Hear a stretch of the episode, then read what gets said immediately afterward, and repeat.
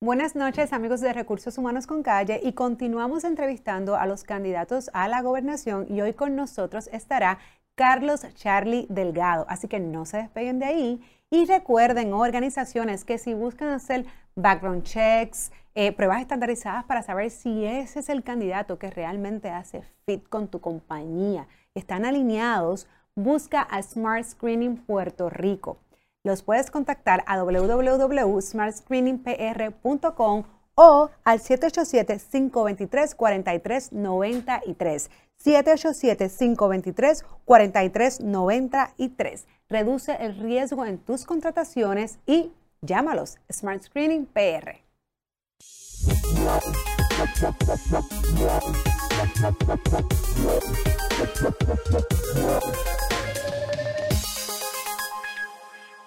Buenas noches y como les comenté, hoy nos acompañan al estudio Carlos Charlie Delgado, aquí uno de los candidatos a gobernación por el partido del PPD. ¿Cómo está Charlie? Bienvenido. muy bien Jessica, muy bien y gracias por la oportunidad de estar aquí contigo. Gracias a usted por estar acá y acompañarnos. Voy a comenzar el programa como lo he comenzado con todos los otros candidatos. Y es que les pregunto a todos los que se sientan en esta silla, si esto fuese un proceso de reclutamiento donde no fuese el país quien escogiera, yo fuese, ¿verdad?, recursos humanos tomando en consideración todos esos requisitos que hacen un candidato idóneo para un puesto, ¿cuál sería el que tiene que tener el gobernador de Puerto Rico? Bueno, yo creo que es importante que la experiencia administrativa sea puntal para poder manejar las complejidades administrativas, operacionales, eh, presupuestarias y fiscales que tiene el país. me parece que esa sería una característica sumamente importante. Y, cuando mencionas obviamente la parte administrativa, es que tú, en este caso Charlie Delgado viene con un background ¿no? de, de, administración de empresa.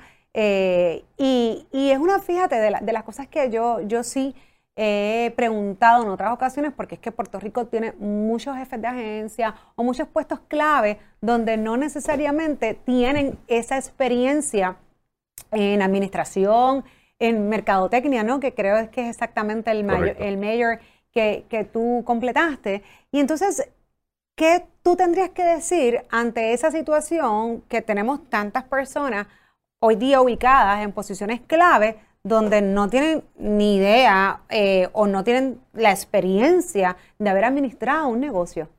Sí, yo creo que la experiencia obviamente ayuda y complementa muchísimo a la, a la educación eh, pero ciertamente es un elemento fundamental. O sea, la educación nos eh, educa, nos forma, eh, tienes conocimiento sobre unos asuntos específicos, pero la práctica, la experiencia es lo que hace la gran diferencia porque te lleva al dominio de los asuntos a base de, haber experimentado una situación particular y esa te sigue haciendo crecer. Vas comparando situaciones anteriores que has tenido de una manera similar y eso te va dando, ¿verdad? La experiencia, una, una visión de los asuntos administrativos en este caso, pues de una manera muy diferente. Eh, por eso yo digo que en el gobierno de Puerto Rico hace falta la combinación de canas y experiencia, eh, perdón, de canas y juventud, con la intención de poder hacer un buen equipo de trabajo y poder lograr esos cambios que se necesitan. Y yo creo que es vital que en los puestos que vamos a estar ubicando, eh, en el gobierno como en cualquier empresa privada, esa, esa experiencia es importante eh, para poder ejecutar de manera satisfactoria y como son los objetivos que pueda tener ese puesto.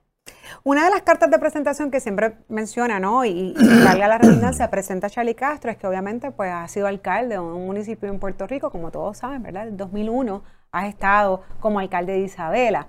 No obstante, si miramos el whole picture, ¿no? O, miramos esto como una organización, no necesariamente el supervisor puede llegar algún día a ser un buen CEO. Puede que sí, puede que no. Mirando esto como que el municipio de Isabela es una parte de lo que es completamente el Estado, eh, eh, mirándolo a modo micro, que es muy diferente, no necesariamente porque ya haya sido exitoso en, manejar un municipio, voy a ser exitoso en manejar el país. O sea, ¿qué competencias tiene Charlie más allá de decir yo he sido alcalde por tantos años? Claro. Y, obviamente eso es precisamente, ¿verdad? La escala del municipio jamás va a ser la escala del país. Son dos cosas muy diferentes. Pero si en lo poco lo hemos hecho bien, en lo más lo vamos a hacer bien también. y fíjate, cuando hablamos de experiencia, los candidatos que están corriendo y que están disponibles en la papeleta del país, vas a ver que ninguno ha tenido experiencia administrativa. ninguno ha manejado un presupuesto, ninguno ha tenido experiencia operacional. Y eso es lo que establece la gran diferencia a lo que el país necesita hoy. Estoy muy consciente de las escalas que son diferentes, pero el haber estado trabajando y tomando decisiones directas eh, con asuntos eh, administrativos, elaborar un presupuesto, por ejemplo, en estos momentos, sumamente retante, evaluar cuáles son las condiciones que tienes para cada partida de ingreso, cómo la vas a estimar de manera razonable, de acuerdo al ambiente eh, económico que está eh, permeando en la isla, pues son factores determinantes, esa experiencia, ese conocimiento, que no es lo que tienen los demás compañeros candidatos a la, gobernación. Eh, tienen una experiencia pues como profesionales, unos como abogados, otros han sido legisladores y en la legislatura se legisla. No se administra, no se trabaja con ningún presupuesto. Así que yo creo que eh, esa experiencia me, ha ayudado ¿verdad? por 20 años de igual manera a interactuar con el gobierno central conocer muy de cerca lo que son las corporaciones públicas, lo que son las agencias de gobierno, porque es una interacción de 20 años eh, en este quehacer que ciertamente pues me brinda una experiencia y un conocimiento que posiblemente otros compañeros en ese andamiaje gubernamental tampoco lo conocen. Sin embargo, yo he escuchado en muchas ocasiones que siempre hay como una, vamos a llamarlo así, como una guerra entre lo que es Estado y son los municipios comúnmente cómo se administra a nivel de Estado no necesariamente satisface lo que los alcaldes eh, esperan o quieren, independientemente de los ideales de los partidos. Es que simplemente pues hay unos intereses muchas veces diferentes en el Estado versus lo que tiene cada, alcalde en su municipio. Y al día de hoy, como mencionaste, con casi 20 años, ¿no? Eh, eh, siendo el alcalde de Isabela, pues eso no creo o no he escuchado que haya variado mucho. O sea que no se ha podido implementar a lo mejor algunos planes o situaciones donde se pueda trabajar, digo yo, un poquito más en equipo. Entonces, que como, ahora del otro lado, si fuese la persona electa, sí lo harías, ¿no? Y, pudieses cambiar esto mirándolo desde el otro punto de vista. Claro, una de mis propuestas eh, sobre la segunda transformación que sugiero para el país es precisamente la gobernanza del país. Eh, tenemos un gobierno centralizado, por más de 70 años, que era un gobierno, o es, un gobierno paternalista, controlador, eh, un gobierno que es el que rige cada movimiento económico, social en, el país. Y yo creo que ese andamiaje ya es momento, llegó el momento de cambiarlo y atemperarlo a las nuevas realidades y tendencias mundiales. Yo veo un gobierno más reducido, más pequeño, pero delegando funciones a ese gobierno más cercano a la gente que son los municipios. Es el municipio y el alcalde el que está eh, en, un, en, un, intercambio, un encuentro con el pueblo de una manera frecuente. Eso tú no lo vas a ver con un jefe de agencia, con un secretario, con un legislador o con un gobernador, menos aún. Eh, así que el gobierno más cercano es donde tenemos que llevar los servicios y además de los servicios y delegar esas responsabilidades, los dineros para que lo puedan ejecutar.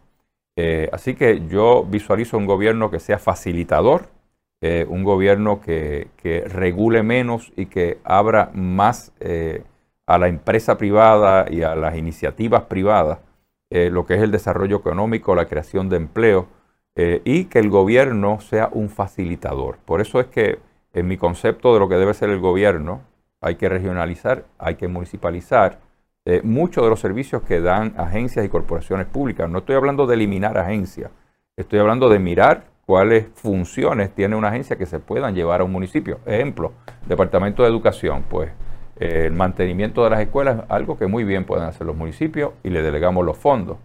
Eh, la seguridad escolar es algo que pueden hacer los municipios, la transportación escolar, eh, transportación y obras públicas, el mantenimiento de las carreteras estatales que están abandonadísimas, pues son funciones que pueden llevar a cabo los municipios, pero si le delegamos los fondos eh, obviamente de la mejor manera. Sin embargo, si lo pudiesen hacer los municipios, significaría que a lo mejor entonces habría que contratar nuevo personal en los municipios, pero entonces mirar en a, nivel de Estado y que estas funciones se van a delegar a otras personas, pues o sea, casi habría que reestructurar y terminar empleados. ¿Cómo entonces se haría eso? Pues se va a hacer de la siguiente manera. Y te doy un ejemplo de Isabela, ¿verdad? Eh, porque es el que estoy viviendo.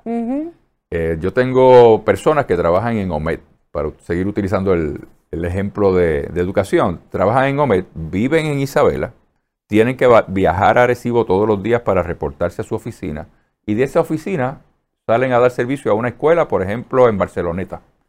Pues están en la escuela y regresar nuevamente a buscar materiales para regresar otra vez a la escuela, pues obviamente hay una gran pérdida de tiempo. Eh, estos dos empleados, si nosotros delegamos esas funciones de mantenimiento a los municipios, estos dos empleados que siguen y continuarán siendo empleados de OMED, como estoy delegando el fondo al municipio, pues voy a proveer para que ese fondo de nómina eh, a correspondientes empleados se lleve al municipio. La ley habilitadora para estos cambios eh, estructurales van a proveer para que en el plan de clasificación y retribución del municipio se coloque este puesto eh, que viene de nivel central y se coloca dentro del plan de clasificación y retribución de cada municipio.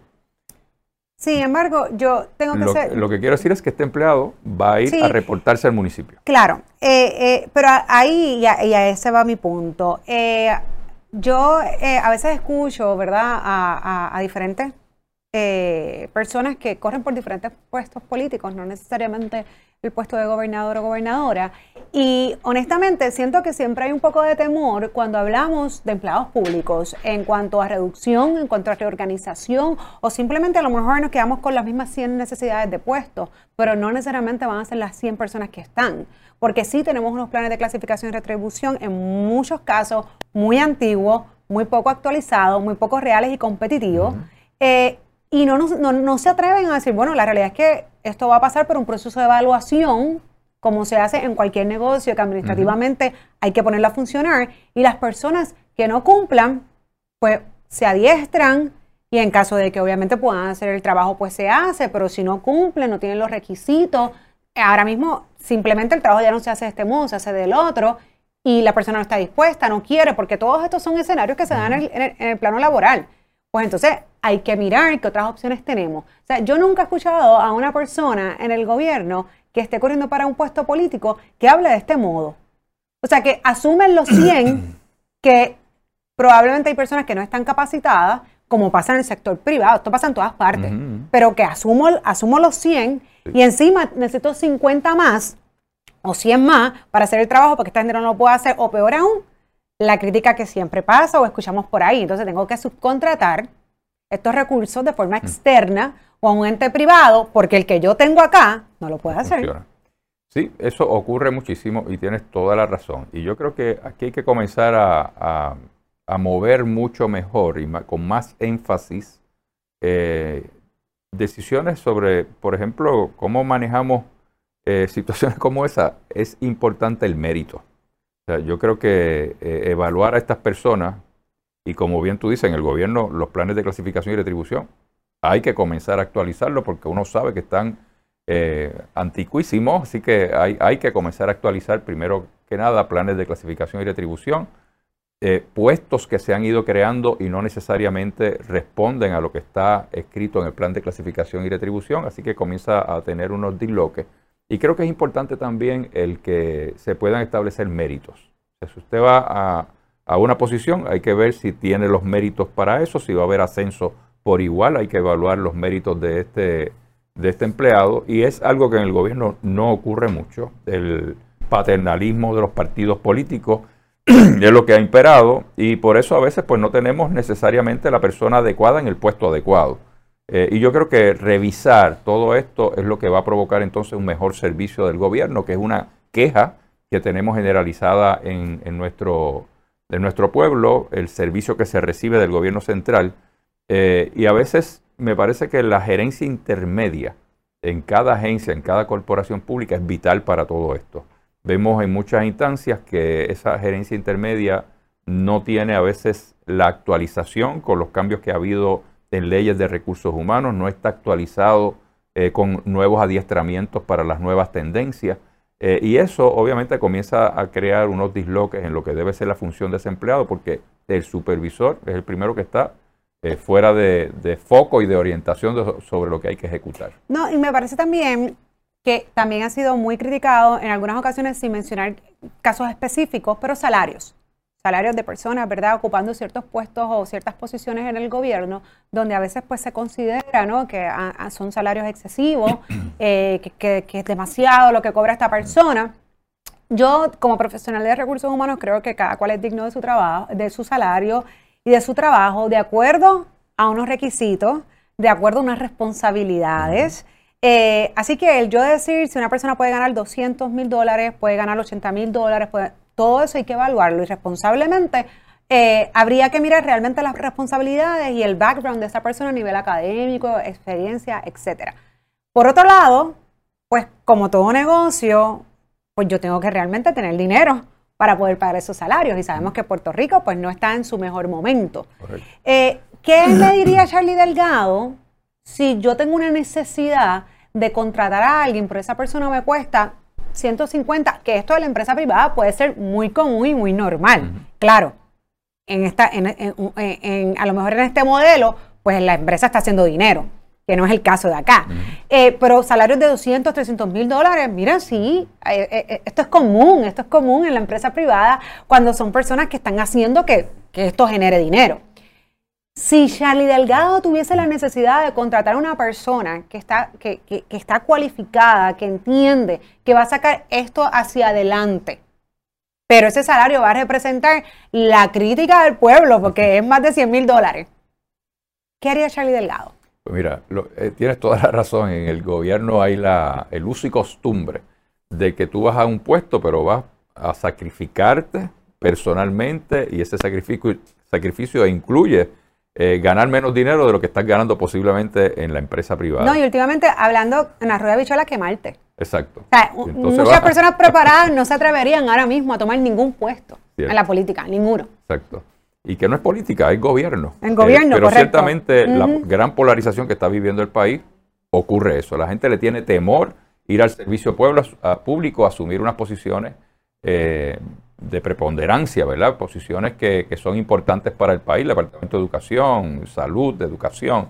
Eh, son temas sensitivos que la gente pone mucha atención a esos puestos. Eh, y obviamente reclutar el mejor personal necesita pagársele a esa persona. Eh, obviamente hay, hay remuneraciones demasiado excesivas y la hemos visto en este cuatrenio. Yo recuerdo personas como la ex secretaria de Educación, que ganaba más que la secretaria de Educación de los Estados Unidos. O sea, así tampoco. Eh, así que yo creo que hay que tener un balance justo para tú poder tener un gran recurso que sea necesario para el país, pues poderle pagar lo justo. Eh, pero siempre hay una consideración que es eh, este sacrificio que hay que hacer por el país, que a través de los años mucha gente ha estado dispuesta a hacerlo a ganar mucho menos de lo que está ganando en un, puesto privado. Y yo los he conocido y los he visto y he sabido de su, de su valor, ¿verdad? Para, para hacer la función que estaba desempeñando y ese sacrificio económico que se convierte ya en un sacrificio hasta familiar, eh, de estilos de vida. Así que eh, yo creo que es un gran reto, sobre todo en estos tiempos, poder reclutar eh, gente de primer orden para poder asumir responsabilidades vitales para el país, pero yo estaría dispuesto a, a evaluar eh, esas personas y evaluar obviamente sus capacidades y lo que se le vaya a remunerar por, por que sea justo. Que sea justo. Mencionaste algo, Charlie, muy, yo creo que es muy importante y aunque no, no es la línea directa a la que te voy a preguntar, hablaste de, global, de lo que está sucediendo, el mundo, etcétera. Y yo no he escuchado, por lo menos no lo he preguntado, pero tampoco nadie me lo ha presentado como una propuesta laboral en cuanto a hemos vivido, como digo yo, Puerto Rico ha cogido unos cantazos recientemente ¿verdad?, son de conocimiento público, unos que pues los ha vivido todo el mundo, como es ahora el caso de la pandemia, y otros que han sido, ¿verdad?, bastante aislados en Puerto Rico, como fue el tema de María, aunque en otros estados o en otras o en otros países pues han pasado otros eh, desastres naturales también. Eh, también obviamente pues los terremotos, el área azul, etcétera. Sin embargo, nadie me ha hablado de una propuesta laboral para casos de emergencia. Yo creo que eh, las emergencias las hemos atacado muy reactivamente y yo puedo entender que nadie está preparado para algo en particular, como el caso, por ejemplo, del COVID-19, que la realidad es que esto ha sido bien novedoso para el mundo entero, pero venimos de, de ciertas emergencias que al final del día se activan muchos servicios, incluso gubernamentales, independientemente del tipo de emergencia, ¿sabes? Lo que es familia, lo que es el, lo que es el desempleo, eh, eh, lo que es salud, entre otras cosas, ¿no? Y yo no veo que al día de hoy tenemos una respuesta o algún plan proactivo para las empresas pequeñas, para los empleados privados, eh, porque la realidad es que la gente dice, no, sí, ahora el desempleo, pero la realidad es que esto ha sido porque ha afectado a los Estados Unidos pero cuando tuvimos una María, no tuvimos esos fondos de púa. Cuando vino el huracán no tuvimos esos fondos para el desempleo. La realidad es que no. Ahora por la situación de que Estados Unidos está en el mismo barco. Entonces, yo no veo un plan a nivel estatal para poder atender emergencias futuras. Eh, por lo menos en términos de respuestas económicas, ¿verdad? De ayudas económicas específicas, eh, es algo que eh, habría que mirarlo, ¿verdad? Y obviamente ante la realidad económica y fiscal del país, porque fíjate que las ayudas que hemos recibido son fondos de transferencias de fondos federales, eh, que no son fondos locales. Eh, por eso, por eso es que me preocupa. Sí, sí. Porque no, no, no siempre, no siempre, por ejemplo, digo que de igual forma María, ¿verdad? Este, ahora es que estamos recibiendo unos fondos y unas cosas, pero sabemos que esa atención inmediata a lo mejor no la tuvimos como la estamos teniendo ahora por lo mismo, porque yo creo que pues estamos en la misma, en, el mismo ride, lamentablemente, Estados Unidos como Puerto Rico, pero cuando eso no pasa. Se han dado situaciones, por ejemplo, que no necesarias de emergencia, pero te voy a dar un ejemplo. Eh, si tienes un proceso de construcción en un centro urbano, que vas a afectar a los pequeños comerciantes de ese centro urbano, pues se activa entonces de desarrollo económico, se activa comercio y exportación, y se eh, elaboran planes de apoyo y de ayuda para estas entidades. Se utilizan fondos federales a través de fondos WIA y se hacen unos paquetes para poder ayudar a estos, a estos comerciantes mientras sabemos que va a haber una merma de público eh, circulando por, pues en este centro urbano por la construcción. Esos son ejemplos que te puedo dar porque los he vivido eh, y se ha dado esa ayuda y ese apoyo a ese comerciante para que pueda pasar ese periodo de tiempo de bajas de venta. Yo creo que eso es algo que se puede replicar como un plan de emergencia para eh, pequeños empresarios, donde el gobierno a través de estas agencias y corporaciones públicas pueda separar fondos para responder a emergencias. Eh, Yo creo que es muy importante porque sostener las empresas, ¿verdad? Los negocios locales en Puerto Rico eh, debe ser una prioridad para el gobierno. Y a su vez, por la creación de empleos que esto representa, eh, empleos privados. Y sobre todo en una economía como la que tenemos, que es una economía de consumo prácticamente. Correcto. Entonces yo, yo a veces escucho, eh, y yo creo que lo voy a comparar un poco, voy a hacer esta analogía, eh, bueno, el negocio no tiene dinero, pues entonces no puedo invertir en mercadeo porque no tengo dinero, pero realmente hacer ese sacrificio en mercadeo probablemente es que es lo que te va a generar dinero y te va a traer ventas, ¿no? Pues de ese mismo modo yo lo veo. Yo lo veo desde el punto de vista donde pues obviamente sabemos que no tenemos dinero, pero si encima de que no tenemos dinero viene una emergencia y los pocos negocios que con sudor se tratan de mantener cierran, podemos estar peor de lo que estamos. vuelvo, no, nunca veo o no escucho en propuestas donde esto se vaya a atender en situaciones futuras. Hoy día todavía, ¿verdad? Que estamos entre que si cerramos, que si no cerramos, que si cuando cerramos, que si abrimos esto, que si abrimos lo otro. Eh, y hay negocios que van a cerrar y que no van a volver a abrir. De hecho, ya ha pasado. Ahora mismo con lo de la pandemia hay negocios que no han no van a regresar y ya cerraron puertas. Y esos eh, incentivos para esos negocios que a su vez crean empleo, pues entonces yo no, como que no, no, veo que pase mucho. Claro, en esta ocasión, pues obviamente hay delegaciones de fondos federales precisamente para eso, para poder ayudar a comerciantes de lo del COVID y el CARE Act. Estamos hablando de 2.200 millones de dólares que posiblemente si no se utiliza una gran parte de ese dinero para diciembre lo estaríamos perdiendo. E incluye eh, unos fondos discrecionales para que la gobernadora pueda elaborar planes y proyectos para ayudar a esos pequeños comerciantes. Increíblemente. Al día de hoy no se ha articulado prácticamente nada. Eh, pero como resiliencia, ¿verdad? En casos futuros que puedan ocurrir en términos de Puerto Rico, creo que, eh, de acuerdo contigo, hay que tener una planificación de cómo ayudamos a ese pequeño comerciante eh, y medianos comerciantes a través de las agencias que tenemos disponibles. Eh, de igual manera, yo creo que se hace vital en estos tiempos capitalizar el Banco de Desarrollo Económico, eh, que es de los pocos instrumentos que tenemos para poder ayudar al pequeño comerciante. Eh, y de igual manera COSEC, que es la que garantiza los préstamos que emiten las cooperativas de Puerto Rico, también está descapitalizado. Se hace importante poderlo capitalizar para que las cooperativas sigan moviendo la economía a través de préstamos a pequeños comerciantes, medianos comerciantes. Esos son instrumentos que tenemos ahí disponibles para préstamos, inclusive pueden incluirse préstamos de emergencia para cuando surgen situaciones de este tipo y de igual manera podemos capitalizar un fondo de emergencias que no necesariamente sea de emergencias sociales, sino de emergencias económicas, donde muy bien a través del Banco de Desarrollo Económico se puedan separar estos fondos para responder a unas emergencias como tú bien planteas. Y entonces, acá hay unas preguntas que nos hicieron las personas que, que nos siguen, ¿no? Y una de ellas fue eh, muy interesante, ¿qué haría, eh, verdad? En este caso, Charlie Delgado, de ser electo como gobernador, para poder retener el talento boricua. Sabemos que cada, cierto tiempo hay una merma grande, ¿no? Que se va de Puerto Rico y sobre todo muchos profesionales. Y no solamente porque a veces le damos mucho enfoque, que, ciertamente eh, es una necesidad eh, en el ámbito de la salud. Y muchos profesionales de salud salen de Puerto Rico y pues sabemos que hay, incluso hay especialidades o subespecialidades que no tenemos cómo atenderlas en Puerto Rico porque no hay gente para atenderlas. Pero adicional a eso, hablando del profesional en general, y, la mano de obra, punto, en, todos niveles, se van de Puerto Rico. Entonces, ¿qué, hacemos y qué plan hay para retener esa, eso? Que no sea como me digan, bueno, vamos a subir el salario mínimo federal. Ajá, ¿qué más? ¿Qué más? Sí, mira, eh, como bien mencionas, esto afecta a todos los sectores de la, comunidad porque tenemos una realidad, ¿verdad? No solamente los daños que hemos tenido con los huracanes y estos daños eh, atmosféricos y las situaciones que hemos vivido es también la gran caída económica y fiscal que ha tenido Puerto Rico, donde las ofertas de empleo eh, no existen. Eh, recordemos que prácticamente las 936 era el motor, el motor económico de nuestra economía.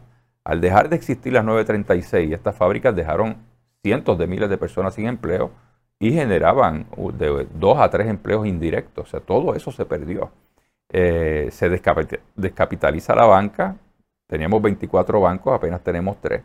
Eh, y todo esto obviamente nos provoca una gran caída económica. Eh, articular, ¿verdad? Para poder responder a tu pregunta se necesita un plan que es donde estamos enfocándonos en mi campaña. Poder enfocar en un plan integrado, donde la educación es fuente vital para comenzar, ¿verdad? De una manera más resiliente, cómo comenzamos a educar a nuestros niños retenerlos en la escuela, eh, evitar la gran cantidad de eh, deserción que tenemos, pues tener un nuevo modelo de educación es vital. Eh, que retenga a este joven en la escuela, donde enfoquemos en currículos de STEM, donde de igual manera enfoquemos estos currículos hacia la preparación de un niño que redunda en un joven, un adulto listo para ser empresario para tener sus propias iniciativas y para poderlas desarrollar.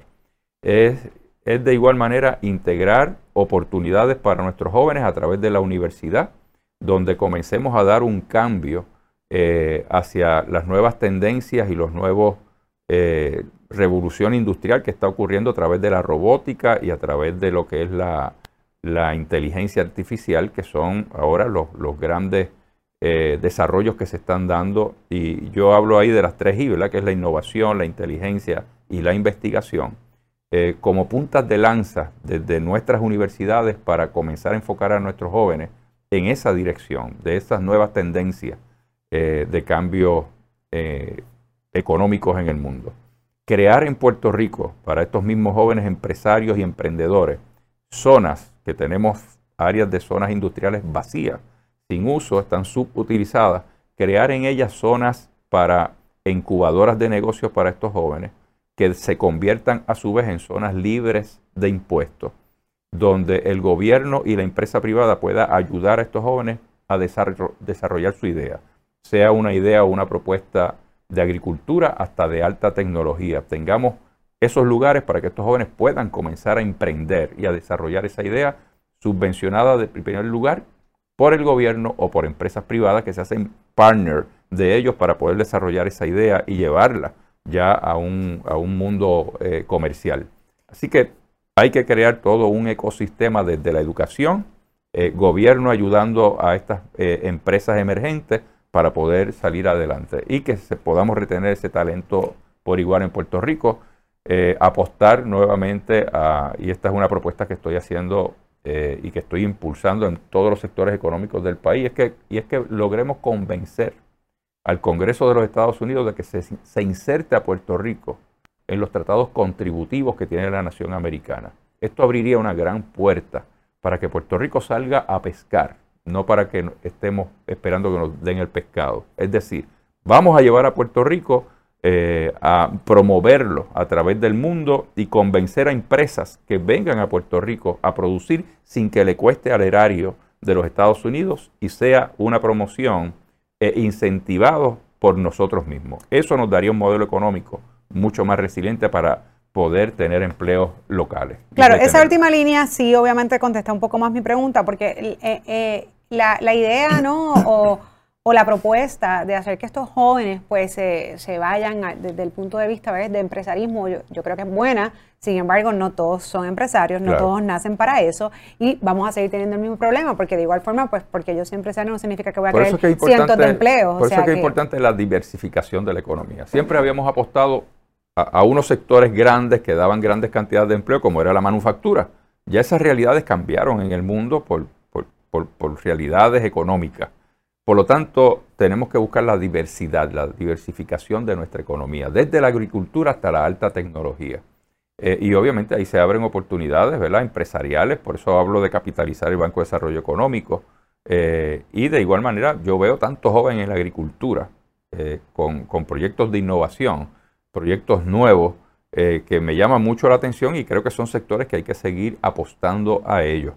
Eh, así que yo entiendo que eh, ¿verdad? la retención de sí, poder... creo que habría que hacer también una gran inyección a nivel de educación, no solamente por los módulos o como mencionas que va a ser el método de enseñanza, es que, es que también es el estilo de laboratorio.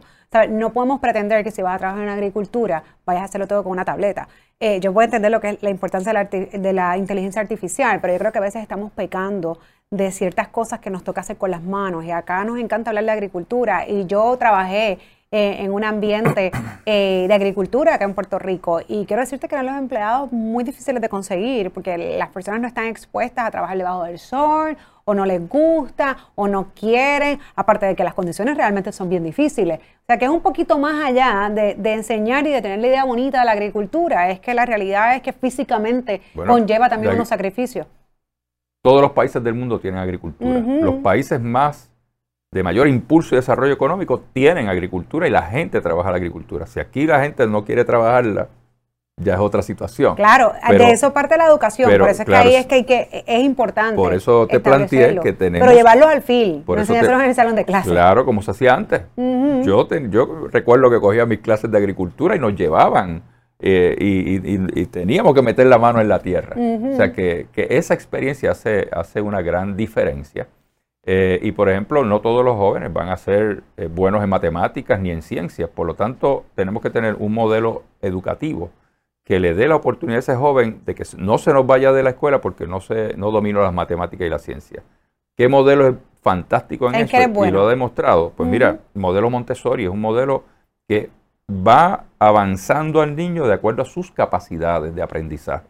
Y van descubriendo en ese niño cuáles son sus talentos. Y su, su talento es, como tú bien mencionas, talentos manuales eh, y tú vas descubriendo que ese niño le gusta la, mecánica, pues vamos a sacar de ese niño el mejor mecánico y vamos a irlo moviendo hacia una educación vocacional, hacia lo que es la, la, mecánica. Claro, Yo vi como un modelo. los papás que a veces los quieren obligar a que sean peloteros, peloteros, peloteros. Mira, no son peloteros. No son peloteros. Lo que son son baloncelistas, o, quizás, qué sé yo, juegan a ajedrez. O, son muy buenos en, cosas manuales. o sea, no todos van, van, a ser ni médicos, ni abogados, ni maestros. Así que necesitamos de todo. Necesitamos de todo, toda la economía. Así que yo creo que ese modelo educacional es lo que nos va a dar esa movilidad social, ¿verdad? Para buscar las alternativas a estos niños eh, y jóvenes que, que, volvemos, pueden ser el mejor mecánico eh, y por eso es que hay que crear los ambientes también, ¿verdad? Ahora mismo tú tienes en Lufthansa, en Aguadilla.